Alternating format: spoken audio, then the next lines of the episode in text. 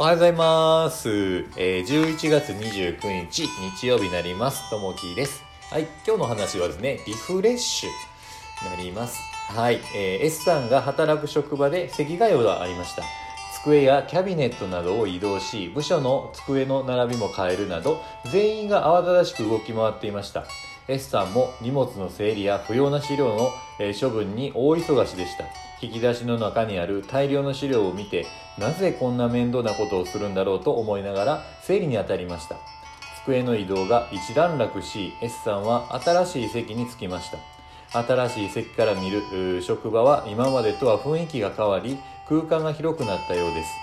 はじめは面倒なことしか思わなかった S さんでしたが、新しい席の配置によって良いことがありました。同僚と話しやすい距離感になり、以前よりも仕事に対して建設的に意見を交わし合えるようになったのです。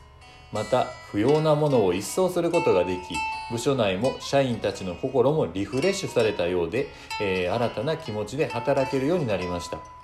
環境を変えることは働く意識を高めるきっかけともなるでしょう今日の心がけ職場の環境を見直しましょう。うん。そうそうそう。これを聞くとですね小学校にあったら席替えの方を思い出してですねよくねあの1ヶ月に1回こう席替えをしたと思うんですけどもあのー自分の座っているそこ同じ空間の中なんですけども、えー自分の席がこうみ前の方から後ろに変わったりとかですね後ろに変わった瞬間うおっしゃーやったこの後ろ来たとかですね端の方ですね窓際の端の方に行くとうわやったーここに来た寝れるとかですね。いろいろねこう思ったことあると思うんですけども小学校中学校ことですね。で隣に来る子がこう好きな子だったらすごいいいなとかですね。おしゃべりできるなって言いながら喋ってたら怒られるとかですね。いろいろこうねあったかと思うんですけれども。やっぱりね同じこう空間の中でもこう場所を変えたりとか、えー自分の持っているものをこう整理整頓するとですねあのリフレッシュできるね何がこう大切なのか。もともと自分の心の中にあったりとかあの自分の大切なものと持ってるものなんですけどそれに気づくんですね。でまあ、家の片付けもそうなんですけど大掃除ももうすぐあると思うんですけれども、えその時に、まあ、あの家の中を掃除する、えーもともとねこの家の中を掃除するってリフレッシュこうできるんですけどもいらないものを捨ててですね大切なものだけをこう残していくと、まあ、それがあることが大切だなという気づくとこですね。なんでもともとねこう自分の中に備わっていたものはあ大切なものもあるんですけれどもどうしてもねこう人っていうのはこうないものないものをこう探したりするんですけれどもこれがないこれがないとかですね、えーこれを手に入れたいとか、まあ、例えばお金がないからお金を手に入れたいとかですね幸せじゃないから幸せを手に入れたいとかするんですけれども本来はもう自分の中に持っているものはもう十分持ってるんですよね。でそれに気づくというところがこう一番大切なんじゃないかなと思います。まあ自分でもねいろいろこう経験してくる中で、あの同じようなことを経験したことあるんですけれどもやっぱりね、えー持ってない持ってないものを探し出すとですね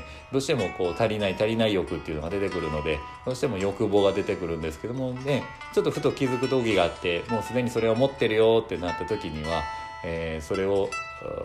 自分の中にあるって気づいた時にあ持ってたんだということでこう安心してですねちょっとね、えー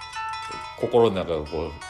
う幸せ感に満ち溢れるっていうことがあると思うんですけれども。うん。なんでね、あのーまあ、年末にかけて掃除どんどんこうしていくと思うんですけれどもまあリフレッシュして、えー気分を一新していただけたらなと思います。さあ今日は日曜日ですね。昨日はね結構いろいろドタバタこうしててですね朝から勉強会行ってあの講話の、えーお話の仕方をね学んだりしてですね。で昼からはこうまあコーチングっていうね、えー講座をちょっと受けさせていただいたりとかですね。でまた昼と人とねあの初めてお会いする人とこうズームでお話したりと。昨日はねいろんな方と初めてお会いする方がたくさんいたのでその中で学ぶことも結構あって楽しかったなと。で今日はね久しぶりにまたあのカルロス君から連絡があって、えーちょっとね美術館博物館行きたいなということでちょっとね時間あったら見つけていきたいなと思っております。皆さんもねそれぞれの週末を楽しんでいただけたらなと思います。さあ、えー今日も皆さんにとっていい日になりますように。じゃあねまたね。